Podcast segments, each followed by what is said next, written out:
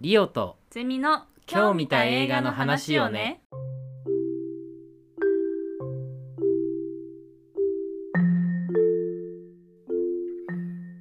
どうも皆さんご機嫌いかがですか？リオですどうもゼミです。はいじゃあ今日見た映画の話をね、はい。まあ、いつもは新作映画とか、まあ、昔の映画を見て話をするんだけれども、うんえー今回はゲストをおお迎えしまして、ゲストはい初ゲストじゃないですか。初ゲスト。あらららら。えー2013年上半期の、まあ2013映画あん？2010あ2023年だ失礼しました失礼しました2023年の上半期の映画とか、えードラマとか、まあ、エンタメみたいなのを振り返ろうという回でございます。はい。はい。ということで、ゲストの中場陽さんです。よろしくお願いします。よろしくお願いします。はい、中場陽です。肩書きは募集中です。よろしくお願いします。はい。ということで、まあ、振り返りなんだけども、今回はその、中場陽さんが振り返りをしたいなということで、いろいろお話しして相談して、今回この企画が実現して、じゃあちょっとこのうん、どうして振り返りをしたいのかっていうところを説明してもらってもいいですか？はい。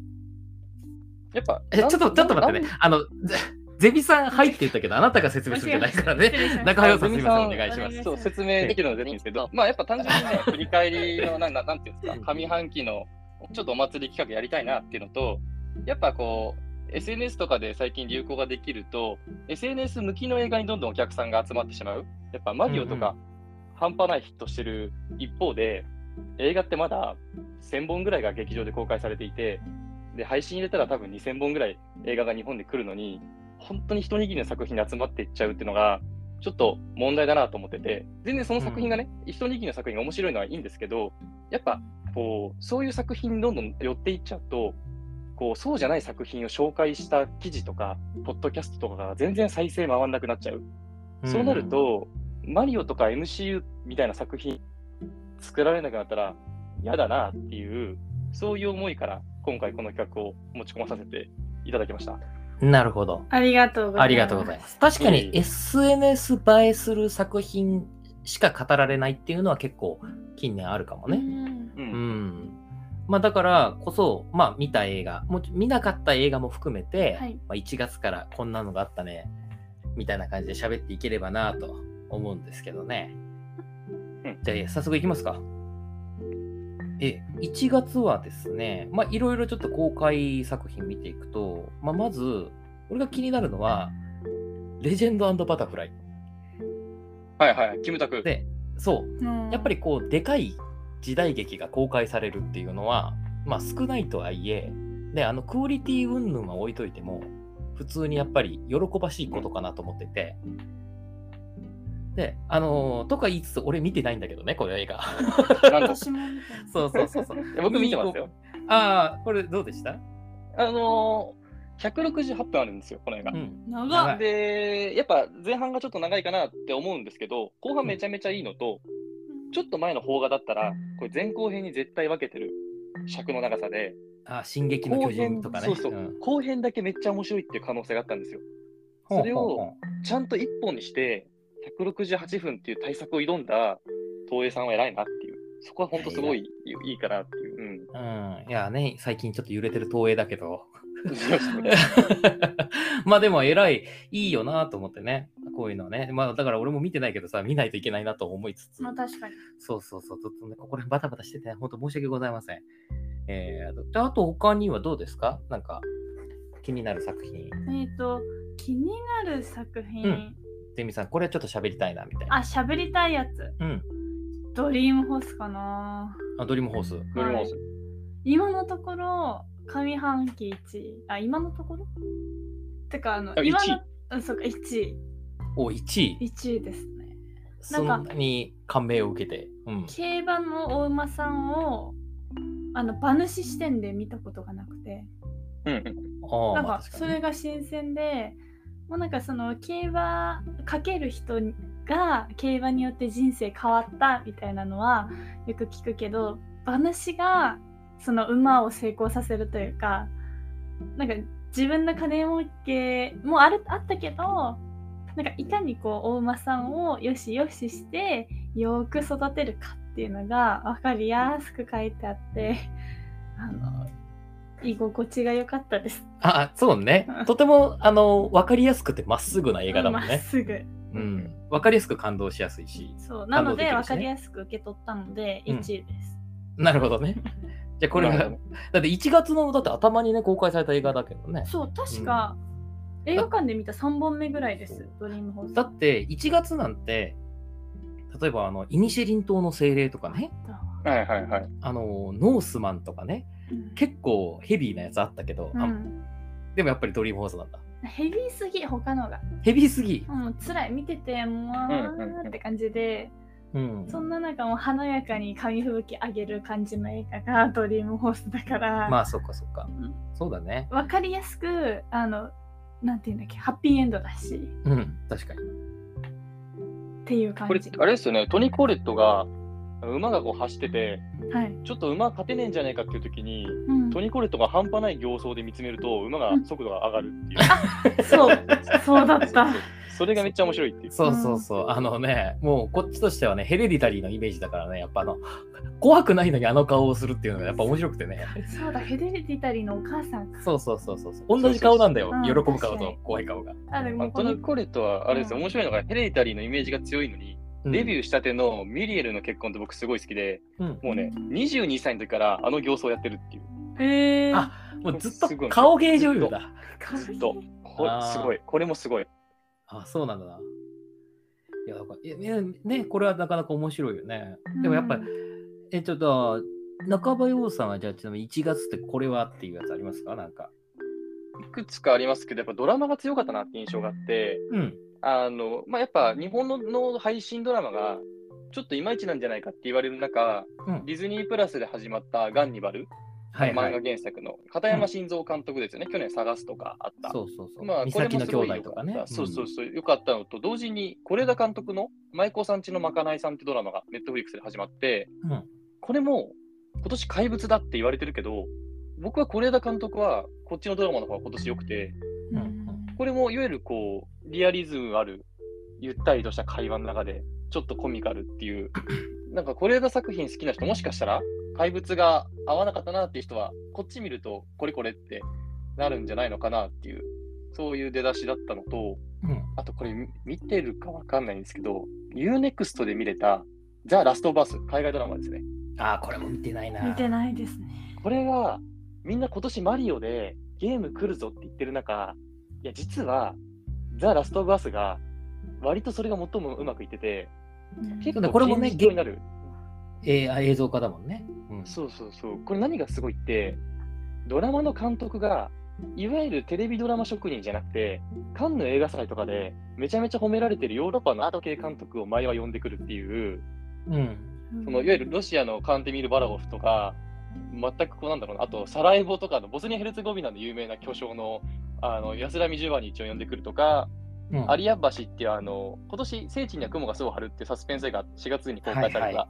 あれの監督を最終回に任せるとかしながら、いいんですよ、ここアート映画なんで完璧なんですけど、ゲームを作ってたニール・ドラッグマンっていう人が、普段ゲー原作のゲーム作ってる人に監督やらせたら、めっちゃゲーム的な映像になる回もあって、うんうん超アート映画路線とゲームを完全再現しましたって両方を前は前はこう切り替えてやってくるっていうとてつもないドラマで、うんちょっとね、マリオと違うところは、ちゃんと映画的な部分とゲーム的な部分をドラマだから全部できたっていう、これ完璧でしたね。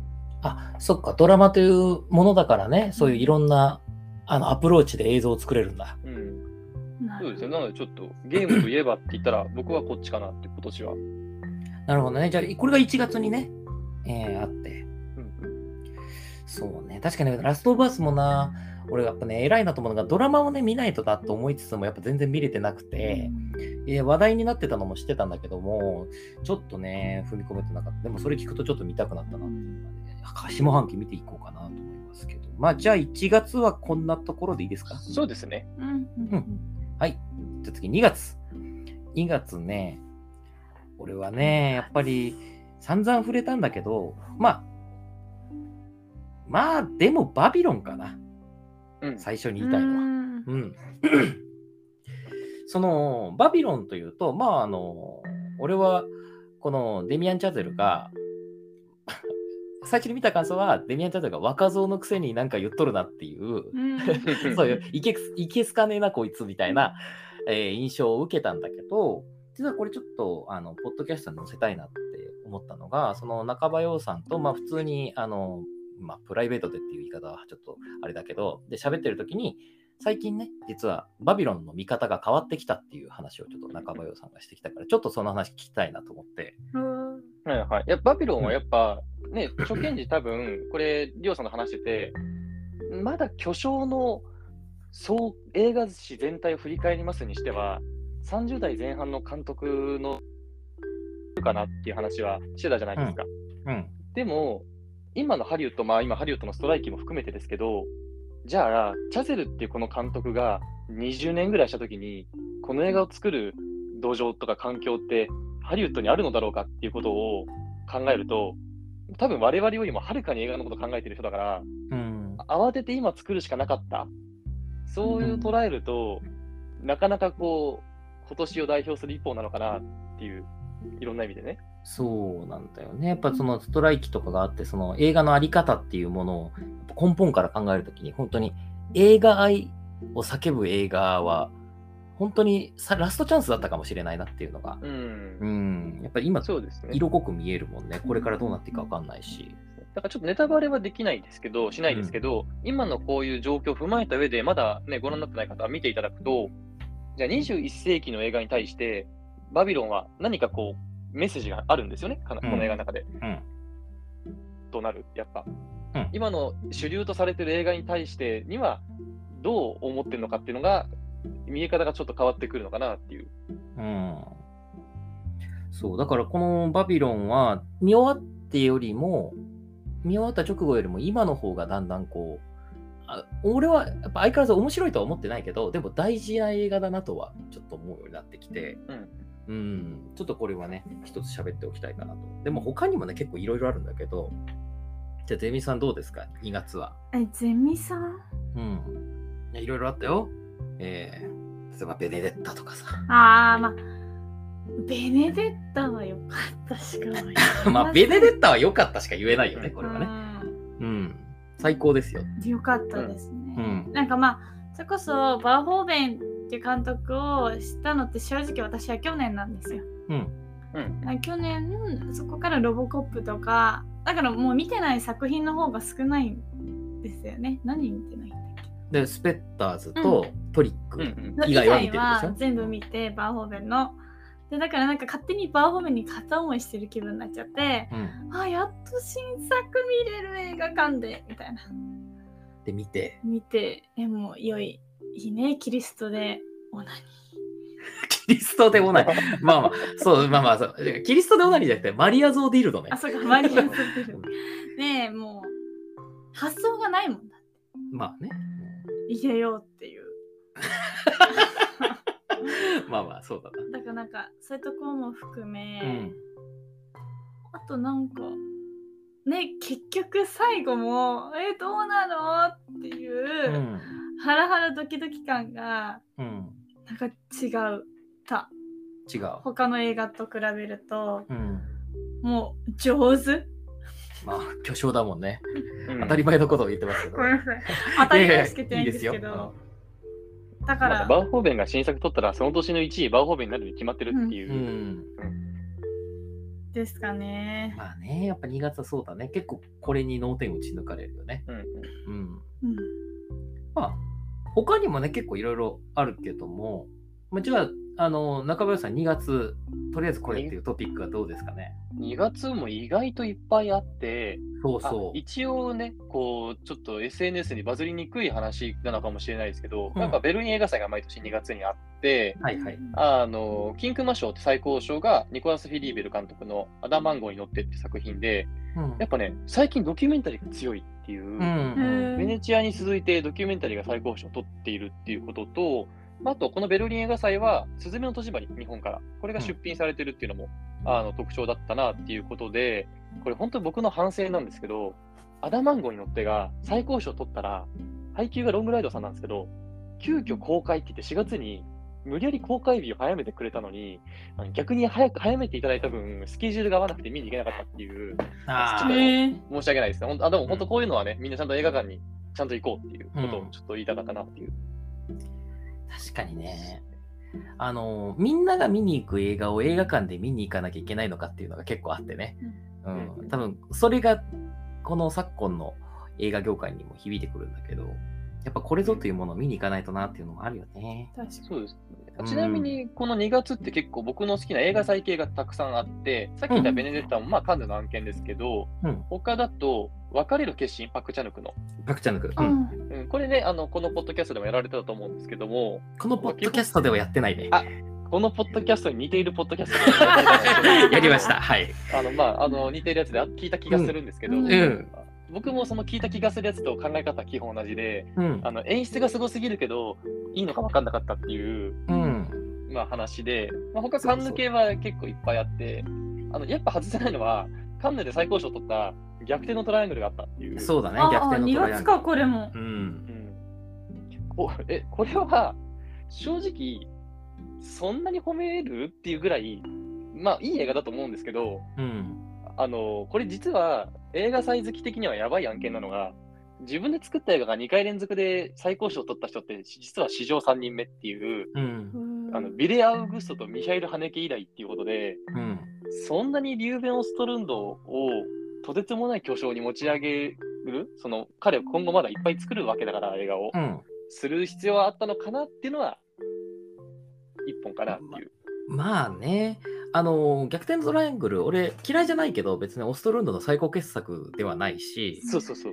うん、全然その、スクエアより正直パワーダウンしてるんじゃないかと思うところもあるし、まあまあいいんだけど、確かにそのオストルンド推しはあるよね、謎のね。うん、入門編みたいな映画ですよね。オストルンドまだ見たことないよって人は、これすっごい見やすい一本かなっていう。確かにいきなりスクエアよりかは食べやすいかも。う。うんんうん、かもしれないな。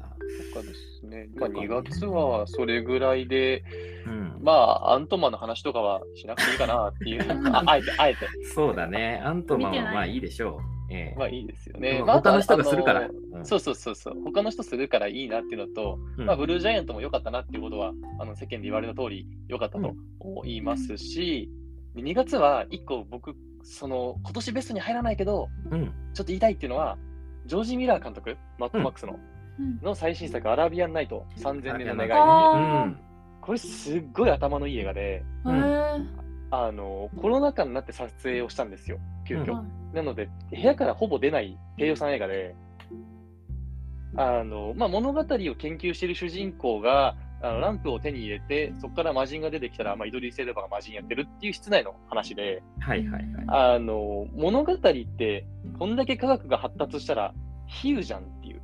昔は神話とか宗教みんな本気で信じてたけど、それはもう科学で解明されてるから、いらないじゃんっていう状況下で、じゃあどうして私たちは物語を今も摂取、映画として摂取し続けているのかっていう話を結構真剣にややってて、うん、ただ頭がいい分、ちょっとテンポが、うーん、楽しむには分かりにくいっていうか、結構インテリすぎるなと思って、全体が。はいはいはい。これ結構ね、あんまり内容に触れられないですけど、宮崎駿の新作も、ある意味物語をどう捉えるかっていうことも含めて、はい。一つ今のテーマなのと、やっぱマットマックスの監督がさすがだなっていうのは、あの、このコロナとかで陰謀論とかも含めて、物語の中で生きている人たちがたくさんいる中で、どういう距離感が正しいのかっていうのを結構真剣に言ってるっていうのは良かったかなっていう。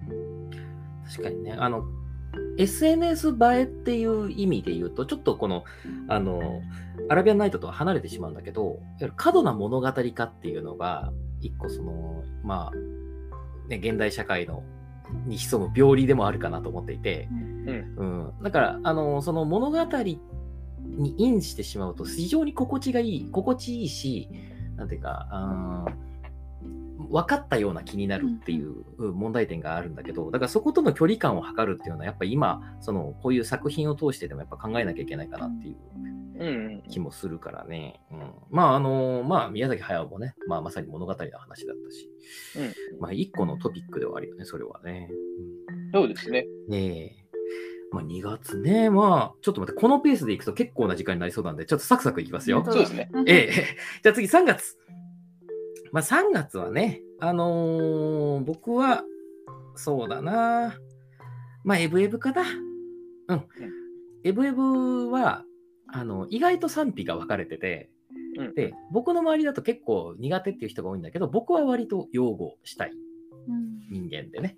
うん。あのーまあ、それは詳しくは、ちょっとあの、このポッドキャストに似たポッドキャストをなんとか探して聞いてほしいんですけど、まあ、あのやっぱり一つのマルチバースであるとか移民の考え方とか、すごくあのお行儀が良すぎるっていう批判はわかるんだけれども、でもやっぱり俺はすごく誠実さを感じたので、うん。えーいいんじゃないかなと。で、あの全然アカデミー作品賞で、まあ、文句ないなという、あのなこのラインナップだったらね、っていう感じなんで、全然いいんですけど、まあ、あとはね、えーそうだろうな。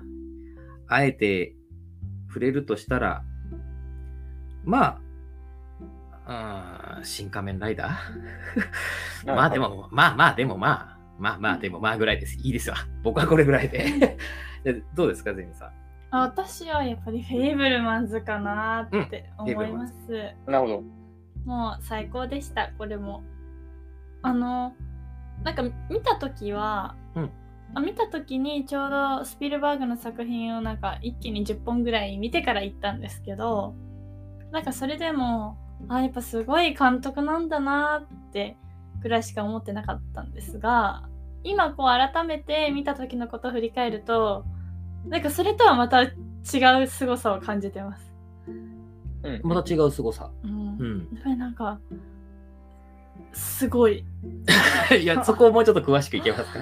なんかその見方を自分のことを批判的にも見れるし、うん。なんか自分って本当にいろんな角度からいろんな目で見られてるっていうのを理解して、それを作品にしちゃうっていう、自分語りの作品じゃないですか、うん正直。でもそう感じさせないうん。もうなんかあのー映画の中で生きてる人っていう感じが本当にしました。うん。うんうんううんそうかるなこれ、フェイブルマンズは、正直さっきのリオさんと意見変わるのが、アカデミー賞これでいいじゃんって結構本気で思ったっていうか、う。うんん。あの割とターとかと今年の映画だと近いのが、かね。うんフェイブルマンズは最後のちょっと前の場面のあの主人公のいじめっ子を撮影するくだり、いはい。はいはい。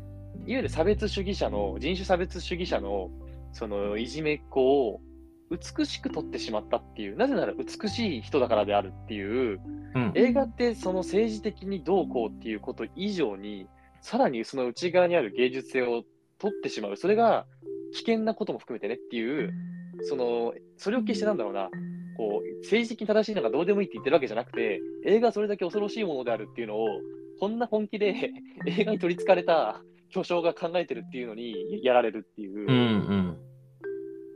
いや、本当にね、でもあの、そういう意味では、はっきり言ってエブエブよりも、フェイブルマンズの方がはるかに巧みにできてるし、はるかに上手だし、いやあのね、こんなもの作られた日にゃって感じなんだよ、その スピルバーグにね。うん。それは勝てませんよっていう、うんあの、逆に、なんだろうな、急にあの、みんなでさ、あの、ボクシング大会やろうって言ってるのに、急に合気道の達人やってくるみたいな感じで、ああ、それは強いですねっていう感じがして。まあだから本当に素晴らしい映画だよね。その映像の持つ恐ろしさと快楽と客観性と主観性みたいなことに対する、うん、スピルバーグの映画論みたいなところが全部、うん俺、俺映画なのに全部やっぱ入ってるし、やっぱそういう意味でちょっと蒸し返すようで悪いけど、やっぱね、バビロン見た後にこれ見ちゃったから、やっぱバビロンちょっとあの、分が悪かったんだよね。ちょっとね。うんうんうんうん。そこはかわいそうだったけど。そまあそうね、フェイブルマンズは映画万歳っていうことを言わないっていうね。そう、そこがいいよ。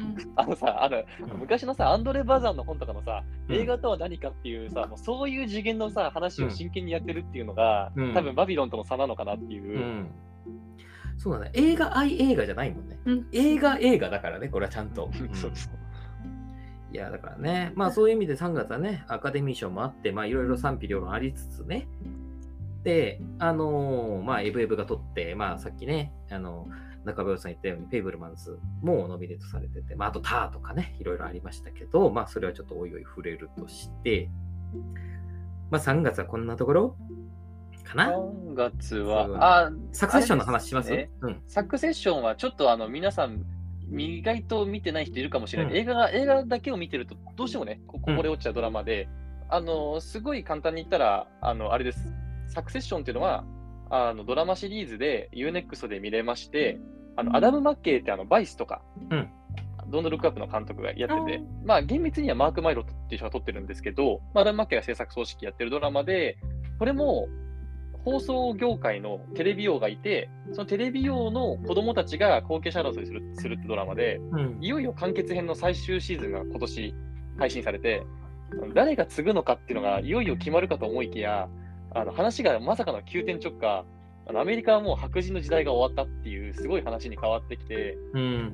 そして次の後継者になる人物たちは、いよいよ自分たちの時代が終わったの分かってるから、民主主義そのものを最後破壊して去っていくっていう、とてつもない終わりを迎えていくっていうドラマで、うん。まあ、いわゆるこうトランプが当選したことも含めて、白人が没落したってことは、政治も同時に全て破壊していったっていうことを描くっていう、まさかのこう、ね、誰が継ぐのかっていう楽し楽しむドラマかと思ったら、とてつもないこう、まさかターとかと近いテーマになるとは思わなかったなっていうことうんうんうん。と、ちょっとね、時間があれなんで急ぎ足に行くと、キラービーっていう Amazon プライムビデオのドラマシリーズがあって、はいはいはい。これあの、アトランタっていうね、ドドドラマがあったんですよ、うんドナルド・グローバーが制作したら。もうこれ好きな人絶対見た方がよくて、さ簡単に言うと、アイドルすごい好きなファンダムの女の子が、あのいろいろとあって、いろいろとあって、自分の好きなアイドルのことをバカにすると、そいつ殺しちゃうっていう殺人鬼になっちゃうドラマで、うん。要するに今の時代って、ポストトゥルースって言われる自分の感情が一番大事、信念が一番大事って言われる時代特有の SNS にいる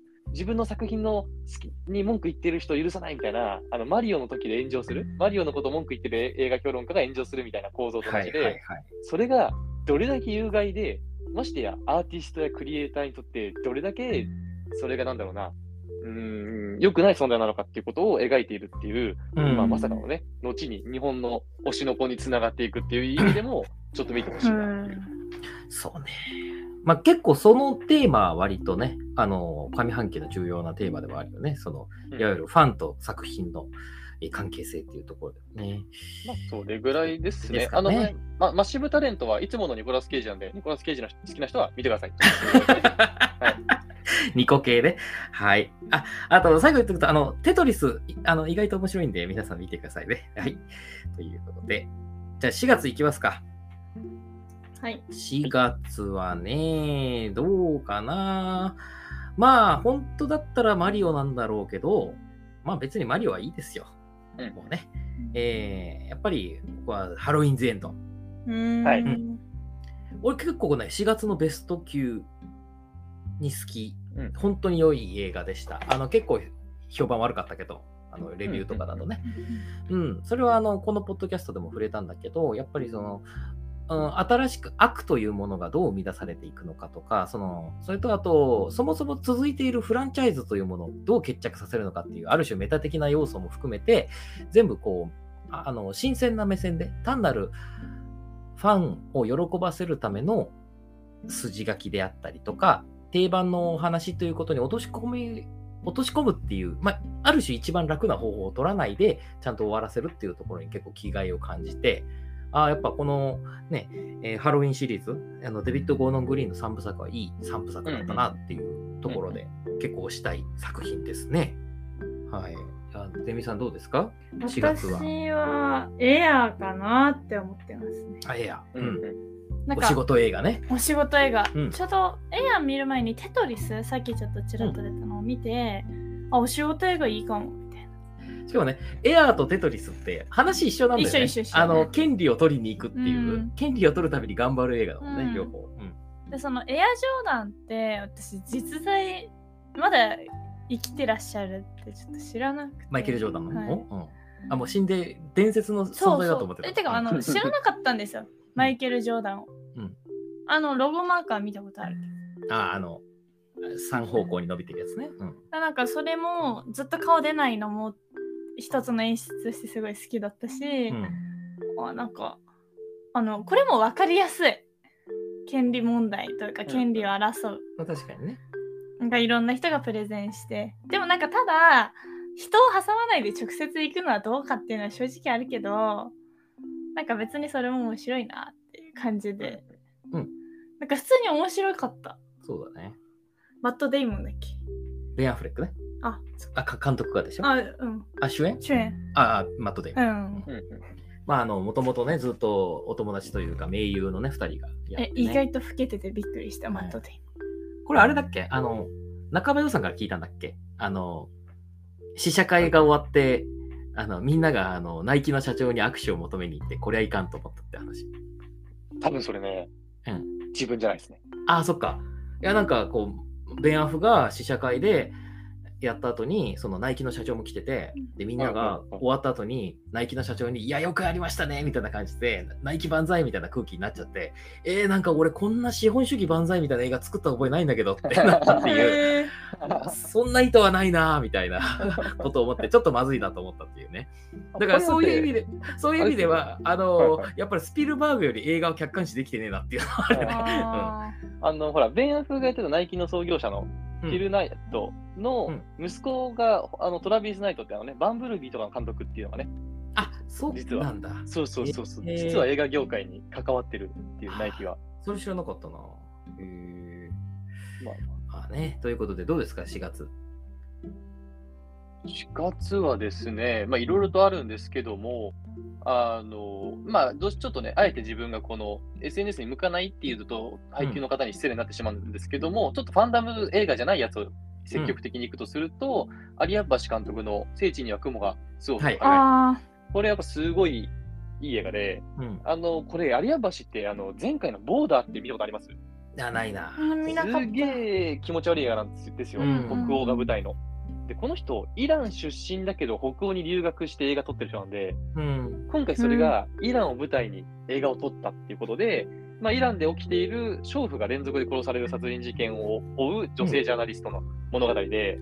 それが何が怖いっていうと、まあ、イランは宗教的な問題も含めて、娼婦は殺されても仕方ないっていう論調があると、これ実際にあった事件の話で、うん。つまり殺す殺人鬼側の視点になった時の、なんだ罪の意識がないっていうとてつもない時間があって、うん。で、殺人鬼の子供とかは、なんでお父さんはヒーローなのに、世間、こう、警察に捕まらなきゃいけないんだみたいな話を真剣に思ってるっていう、いわゆるこう、女性蔑視とかの、蔑視してるっていう感じもないんですよね。その,、うんその逆転してる状況の薄気味悪さを描いていて、う。んんやっぱ有明橋はすごいなっていう、カンヌでもやっぱ評価されるだけあるなと思ったら、ラストバースでアメリカにやってきてるっていう、もしかしたら今後、MCU じゃないですけども、注目のね、監督になるかもしれないなっていうねなるほど。。はい。まあね、確かに話題、これも話題読んでたもんね。うん、見たかった。そう。ちょっとあまだね、見れてないっていうことですね。まあじゃあ、4月ちょっとね、あのもうね、のうんあの超駆け足で言ったら、狼狩りは、あのこれ、護送船の中で警察官と囚人が旧日本軍に作られた人造人間と戦うって話なんで、今の話聞いて、笑った人は全員見た方がいいですっていうのちょっとと、笑ってしまいました、見私は。はい。そうそうそうまあ、あとザ・ホエールも感動しましたねとか、うん。ああ、確かにう。ん最後よくわかんなかったけど。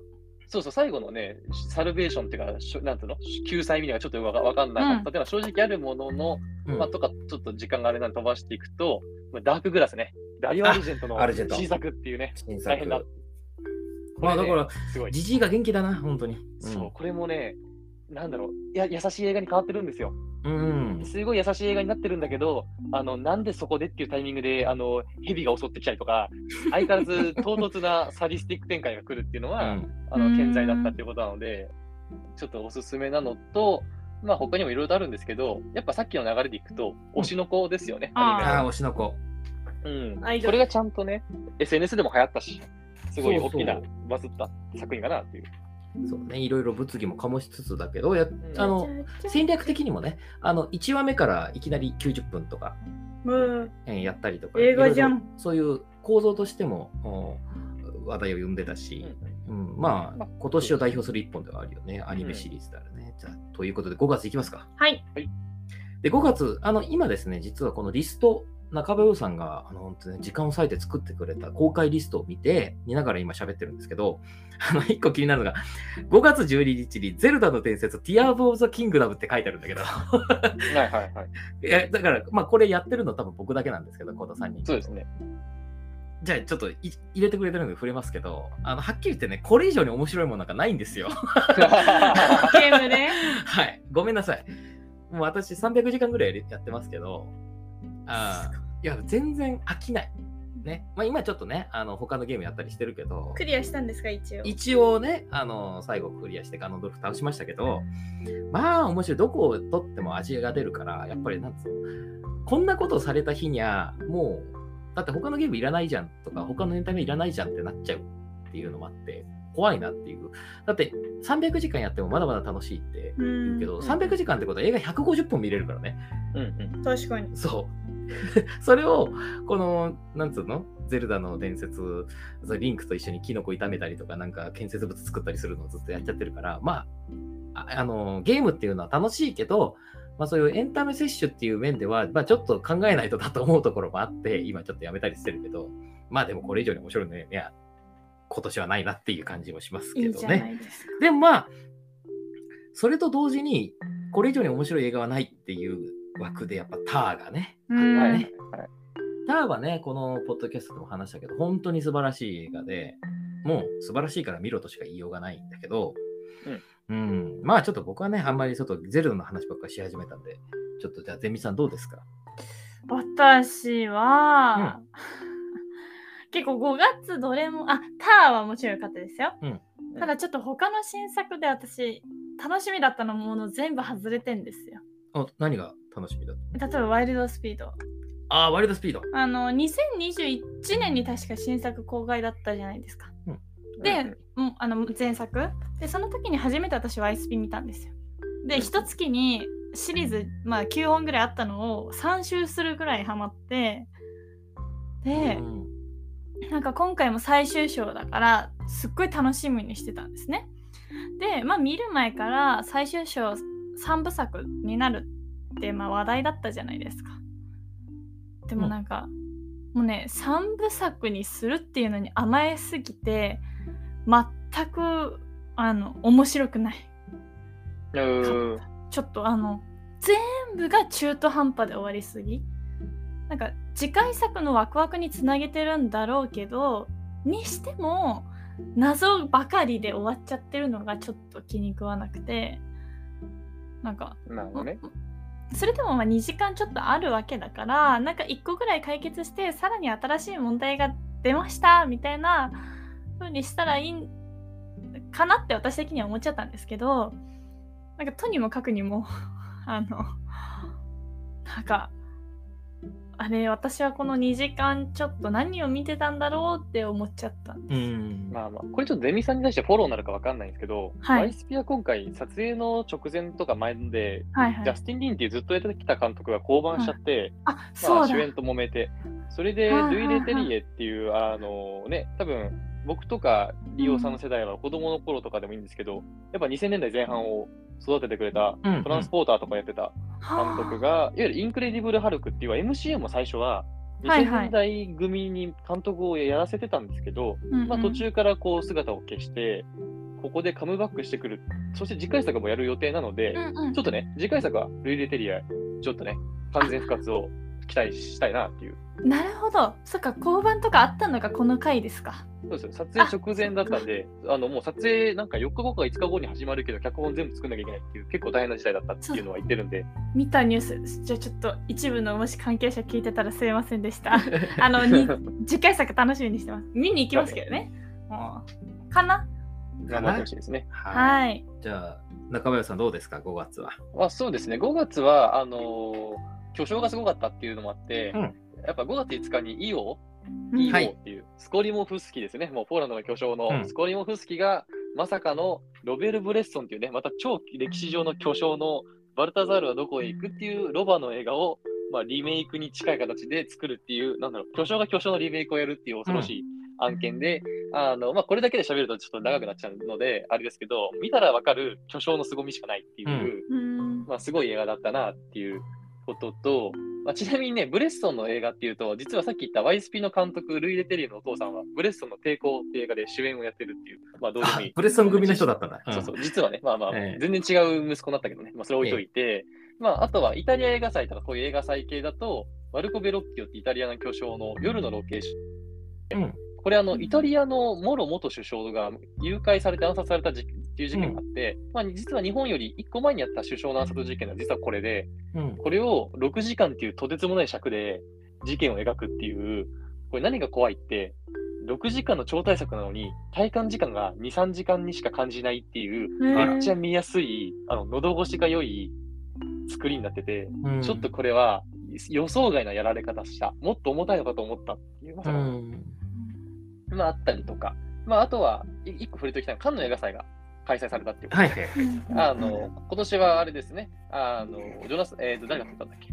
ジュスティン・トリエ監督の Anatomy of Fall っていう、これね、トリエ監督、ちょっと誰だっていう感じになってるかもしれないですけど、前回の愛欲のセラピーって映画配信されてるので、これすごいいい映画なんで、ちょっと見ていただければと思います。ちょっとね、ポルノっぽいとか、なエロ映画っぽい、ポルノじゃないな、エロ映画っぽいジャケ写になってるんだけど、うん。多分そういう宣伝の仕方をしなしちゃっただけで、中身は全然違うアート映画なんで、ちょっと愛欲のセラピーぜひっていうのと、まあ、それぐらいですね。あと、小説でいくとね、まさかの自分のオールタイムベスト映画、ヒートの続編、ヒート2が出版されるっていうそう、ヒート2。えうん。恐ろしい子ですね。はい。で、マイケル・マンがちゃんと書いたやつね。うん。はいいや、どうせ続編ってダメなんでしょって言いながら読んだら、うん。もう面白いっていうね。面白い、これ面白い。ちょっとね、まあね。映画化の話も動いてるようだけども、ええやっぱヒートっていうものが頭の中でアルパチーノとロバート・デ・ニーロが浮かぶと思うんですけど、うん。多分ね、それが本当にやりたいんですよ、できれば。うんでも、できないんですよね、もう年齢がもう2人って。いう、なんだろう、作られることのない完璧な映画の続編を本で読むっていう、すごいね、不思議な体験をする作品なので、まあ、ぜひね、ちょっと、あの、まあ、本小説まで読んでる時間ないってなるかもしれないないんですけども、ぜひチェックしてほしいなと思います。えはい。え。ね、5月になっては初めて映画とドラマ以外のことがね、いっぱい出てきて。うん、確かに。ね、本で言うと他にはね、あのタランティーノの本とかもあったしね。あのそうそう、タランティーノね、ワンハリの、あそうワンハリの小説版は、あの、うんこれ本当最高に素晴らしい小説なんですけど、最後の話までみんな知ってるけど、ワンハリって。うん。あの、あの場面がオチじゃないってことだけは言っておきます。全く別の話なんで、今回。なるほど。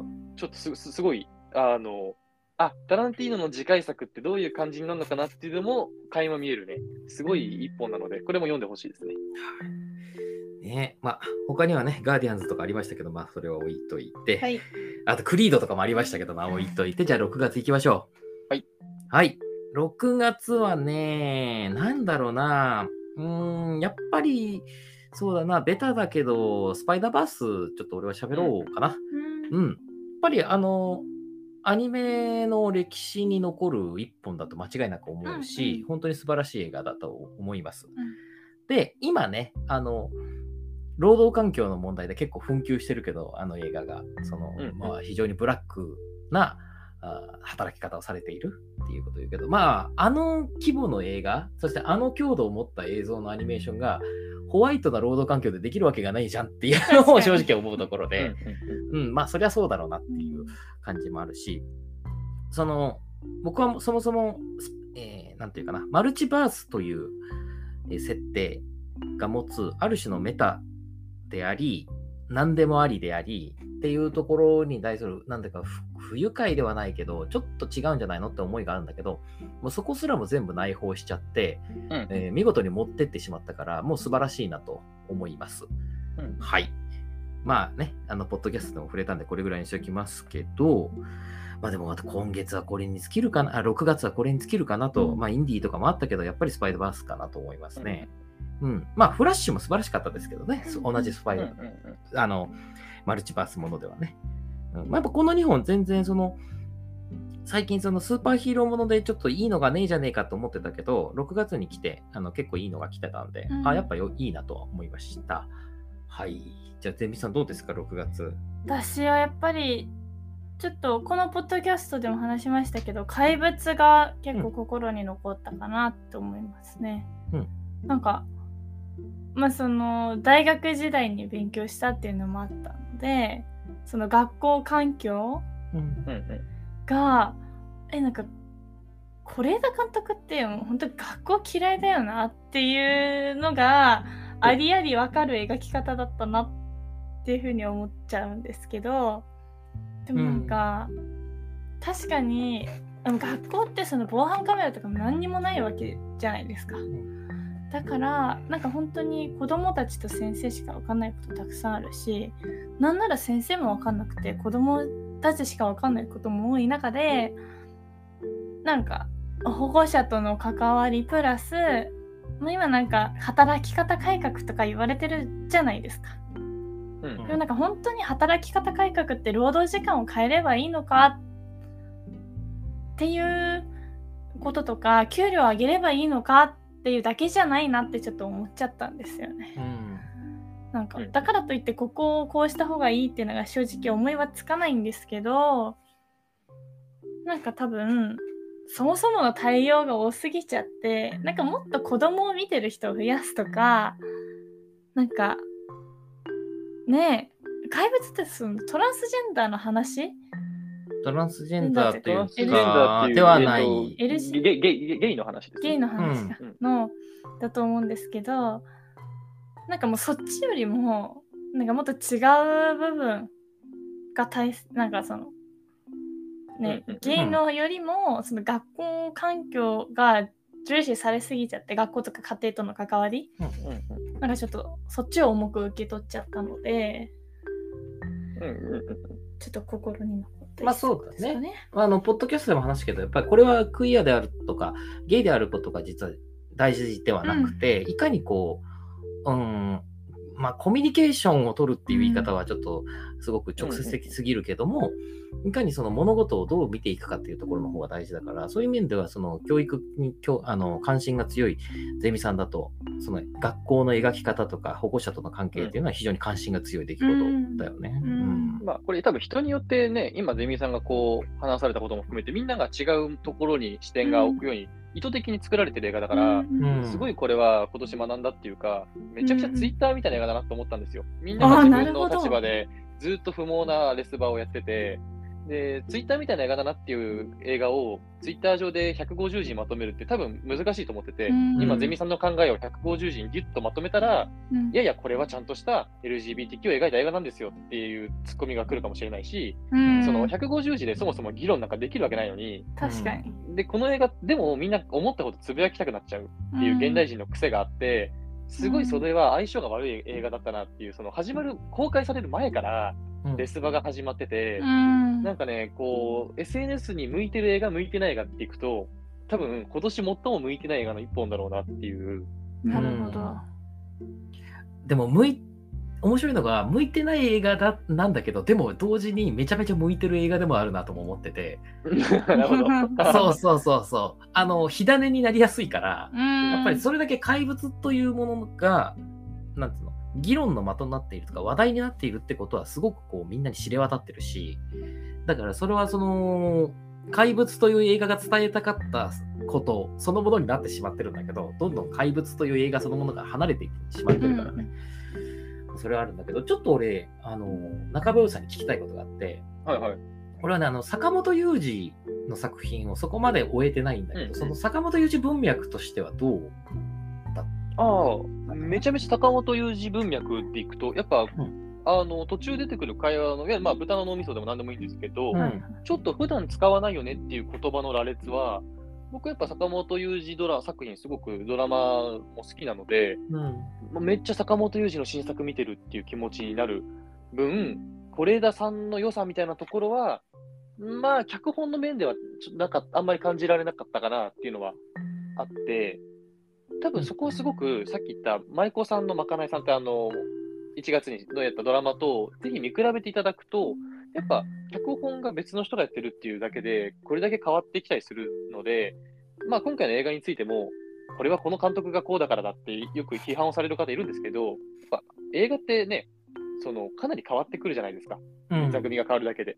そういう変化もね、ちょっとわかるので、まあ、もろ坂本雄二であるっていうことは間違いないですね。うんわかりました。じゃあ、そんな中村さん、6月はどうですか？6月いろいろとあるんですけども、うん。やっぱ自分の個人的な好みで言うならば、カードカウンターですね。あ、ポール・シュレイダー。もうね、ポール・シュレイダーの作品ってね、タクシードライバーで脚本書いたってことで有名な人ですけど、うんこれ好きな方はみんな分かってるのが、毎回同じ話をするっていう。うん。もうずーっと同じ話。で、毎回同じ話なのに、毎回映画がどんどん上手くなっていくって、本当恐ろしい監督で、今回も始ま、今いつもこの人ね、ブレッソンの、さっきもあの EO で出てきた、ブレッソンの田舎司祭の日記っていううんのを結構意識してる監督で、うん。もう、まあ、そのね、タクシードライバーでもいいし、三島でもいいし、基本的に田舎司祭の日記を毎回やるっていう人で、今回ももうめっちゃブレッソン的な映像から始まり、うん。田舎司祭をやり、タクシードライバーを行きながら、ラストはアメリカンジゴロっていうね、多分ね、この映画見たことないけど、他のポルシュレで見たことある人たちは、多分ね、どんな話か全部伝わるっていう。うん。もうここまでね、同じことを逆に言うと、なんだろう、人間のあがないない罪みたいなことを本気で多分ね、一生、これならあがないのかな？やっぱあがないないっていうことを本気で悩んでる人っていうのはね、やっぱ面白いなっていう。うんそうなんだ。そうだね。あと、あれはどうですか？ちょっと、放課後インソムニアの話はいいですか？ああ、そうそう。あの、僕の今年今のところ、邦画、ぶっちぎり1位が、うんえ池田千尋監督の君は放課後インソムニア。うんこれも完璧ですね。あの、正直、ここから2時間ぐらい喋れるぐらい完璧なんですけど、え あの、まあ、あえて逆に言わないです。あの、なんでかっていうと、いわゆる恋愛をテーマにした漫画の実写化なんですけど、その時点で映画好きっていろいろと、じゃあいいやって思う人いるかもしれないけど、うん。やっぱ池田千尋監督って僕、まあね、黒沢清監督のクリーピーだとか、うん青山真司監督の何でしたっけ？食べに行こうさん主演の映画の脚本ね、書かれてたりする。えー、空にまあ住む。あ、そうそうそう、空に住むの脚本書かれたりとかしてて、演出でいくとね、さっき言ってた坂本龍二さんのあの、大豆田十和子と3人の元夫っていうフジテレビドラマの演出もやられてて、はいはい池田千尋監督会はすごいんですよ、そのドラマも。うん。で、何が今言いたいかっていうと、いわゆる恋愛の漫画です。話がすごい独特なは作品ではないです。王道の漫画です。まあ、女の子に、ヒロインの子に病病気があったりとか、難病があったりとか、そういうところも定番なんですけども、完璧な演出をすると、それが映画として完璧になるっていう、結構ね、大事なことではあるんですけど、うん。まあ、当たり前だけど大事なことを分かる一本ではあったかなっていう。はい。なるほどうんね。じゃあだから、ね、せっかく、まあ、まだ見れるしね。うん、あのーその、ああ、漫画原作のいわゆるキラキラ映画ね、みたいな感じで、思わずに見に行ってみて、まあ、池田千尋さん、ね、僕の先輩でもあるし、そうなんだ。そうそう、へー。すごく、こう、あれなんで、はい、ぜひということでね。まあ、ということで、6月まで駆け足で、かなり取りこぼした作品も多いんですけど、そうですね。じゃあ上半期ね。あのーどうですか？上半期。僕は、その、さっきね、言った通り、その、まあ、中川さん言った通りだなと思う、その SNS 映えと映えない映画とか、あとファンダムっていうものの関係性とかももちろんそうなんだけど、うん、まあ、ここ最,、ね、最近ずっとそうなんだけど、俺はやっぱり、あの、ジジイが元気が良すぎるっていうところは すごく思ってて、うん。で、あの、やっぱ怖いのが、その、ジジイがどんどん上手くなっていくわけですよ。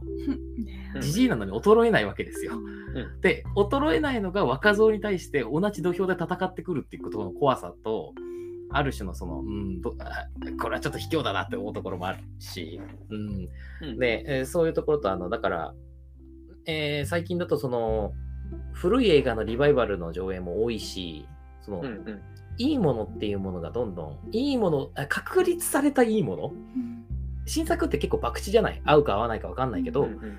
でも昔の旧作だったり巨匠の映画っていうのはもういい面白いっていうのが分かってるものをわざわざ見に行くっていうことを自分もやっぱ知らず知らずのうちにしちゃって5月とか特にそのね、ゴダールの映画祭とか見に行っちゃったし、うん。うん。うん、だから新しい、まあ、今昨今の映画業界の情勢とかも見つ見た限りではやっぱり新しいものをちゃんと見ないとなっていう反省もある、うんうんうん、上半期でした。はい。うん。どうですか、ゼミさん、上半期振り返って。うん。私もちょっと途中から生活環境がガラッと上半期が変わってしまったのであのなかなか新作が見れない状態にはなっちゃったんですね。でも、なんかこうやっぱり上半期振り返ってみると、まあ、旧作を圧倒的に見たなうんっていうのとやっぱり映画館で見た映画って結構覚えてるなってちょっと改めて思っちゃったんですよね。うんうんやっぱ家で配信とかやで見るより、うんやっぱり頭に残るよね、ちゃんと。頭に残るしなんかこうやっぱり今3人でお話ししてても楽しかったり見てなくてもまあお二人が話うまいからもあるんですけどもう見たくなる。もう今すぐ今から映画館に行きたい。今収録してる時間10時夜の10時ですけど今から放課後インソムニア見に行きたい。見に行きたいもん、うん。今すっごい見たいし、うん。なんかそのなんだろう。やっぱり新作をずっと追い続けたい。一本も取り見逃したくないって思っちゃった、じゃあ、下半期もどんどん映画見ていくぞ下半期は見ます、じゃあ、えっと、では、中村さんどうですか？上半期一応簡単に総括というか。そうですね。まあね、リオさんがおっしゃったように、今年は僕はもう、フェイブルマンズと、ターとベネデッタっていう、まあね、ちょっとターはいろんな意味、ターは多分2020年代トップになるし、間違いなく。うん。という巨匠の凄みっていうところもある一方で、さっき6月に紹介し忘れたドラマの G アイドルっていうのも含めて、うん。推しの子とか、キラービーも含めて、若手のクリエイターたちは、若手というか、まあ、巨匠って言われるようなね、おじいちゃん監督とかじゃない、若手の人たちはしっかり、今のエンタメがどうなるのかっていうのを、映画じゃなくて、ドラマやアニメで展開してるっていうのも、めちゃめちゃ現代的かなっていう、この分離が。巨匠は映画でとてつもないものを作り、うん。若手のすっごい優秀な人たちはドラマで現代に挑発を仕掛けに行くっていう、うん。そこはすごく2023年のなんかこう、色が出たかなっていう感じが、これは下半期のね、予定を見ても、なんかそうなっていくんじゃないのかなって感じはしますね。はい。まあ、ということでね、えー、1時間弱にわたって喋ってきましたけれども、初めてじゃないですかこのね、こんな長時間はね、えー初めてということで、ねえーでは上半期振り返りをやってきました。はい。あの、中村さんありがとうございました。いえ、こちらこそ。あえりがとうございました。ありがとうございます。下半期も出てもらえるんですかね？ね、下半期総括もね、もし好評でしたら、はいあの、中村さんが良ければやりたいなと思います。はいあ、ぜひぜひ。やったよろしくお願いします。はいおという願いしますことで、えー今回は2023年上半期を振り返るでございました。それでは皆さん、また来週。